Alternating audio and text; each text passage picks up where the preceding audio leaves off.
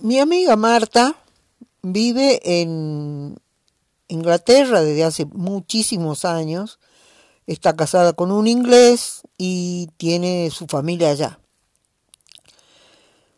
Ella eh, y, visita frecuentemente a Jujuy, viene más o menos, qué sé yo, una vez al año, se comunica, habla por, por ahora se comunica con todas las redes, ella sabe lo que pasa en Jujuy, lo que pasa en la Argentina, por supuesto, o sea, no, no se desentendió de este, de, de lo que pasa en este país, ni de lo que nos pasa a sus amigos y a su familia.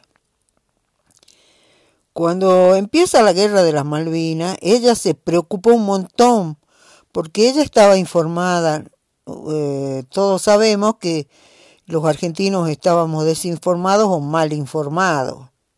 Y, este, y, ella estaba muy preocupada por lo que pudiera pasar. Cuando terminó la guerra, decide venir con su esposo para acá. Y como no se podía venir desde Inglaterra a la Argentina por Buenos Aires, ella viene por Bolivia y entra por vía terrestre a Jujuy.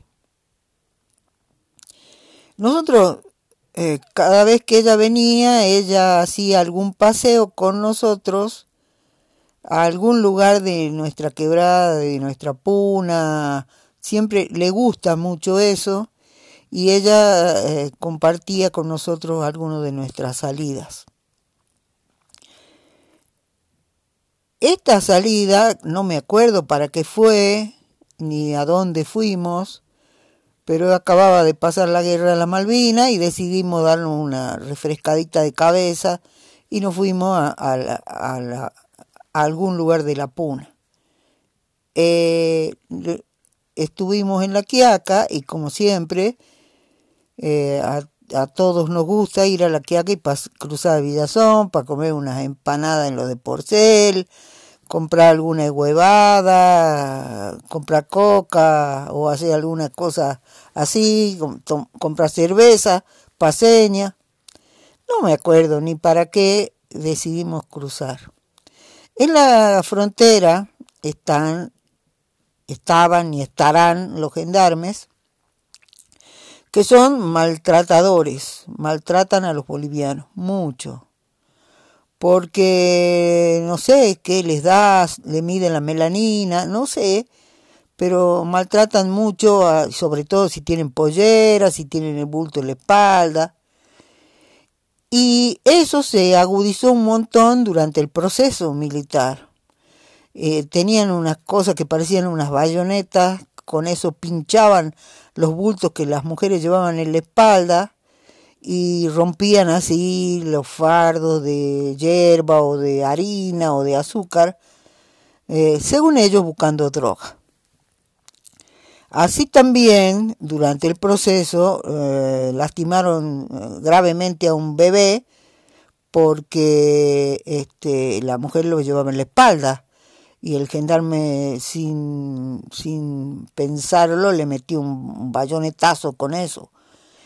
Ese problema fue, en algún momento se armó un despelote más o menos importante con los bolivianos, pero los milicos lo taparon y, y, nosotros, este, de alguna manera, los jujeños, eh, habíamos, no sé si naturalizado, pero no, no, no, no nos, no nos este, sorprendía esta cosa de maltrato a los bolivianos.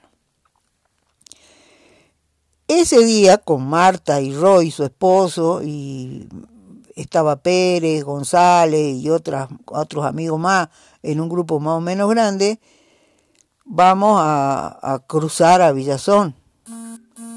Cuando en un momento los gendarmes nos ven, había una gran cola de gente boliviana y cuando en un momento ellos nos ven,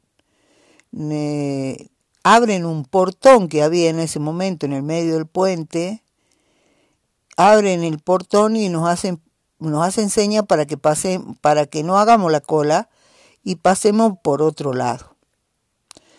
Cuando estamos yendo, bueno, nosotros rápidamente, ¿no? con tal de no hacer cola, lo metemos y, y nos vamos todos para pasar por ahí, nos deja pasar, muy amable, el gendarme nos saluda así como muy amable porque nos ve gringos y sobre todo lo ve a Roy, que era gringo. Y Roy se queda al último.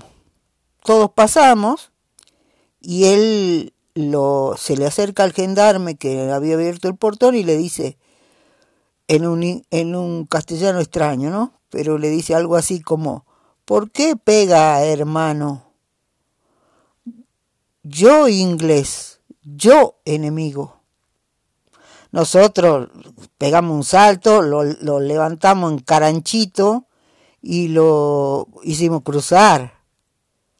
El gendarme nunca entendió lo que él dijo y nos saludó muy amablemente, pero nosotros recibimos de este inglés una lección de humanidad muy grande.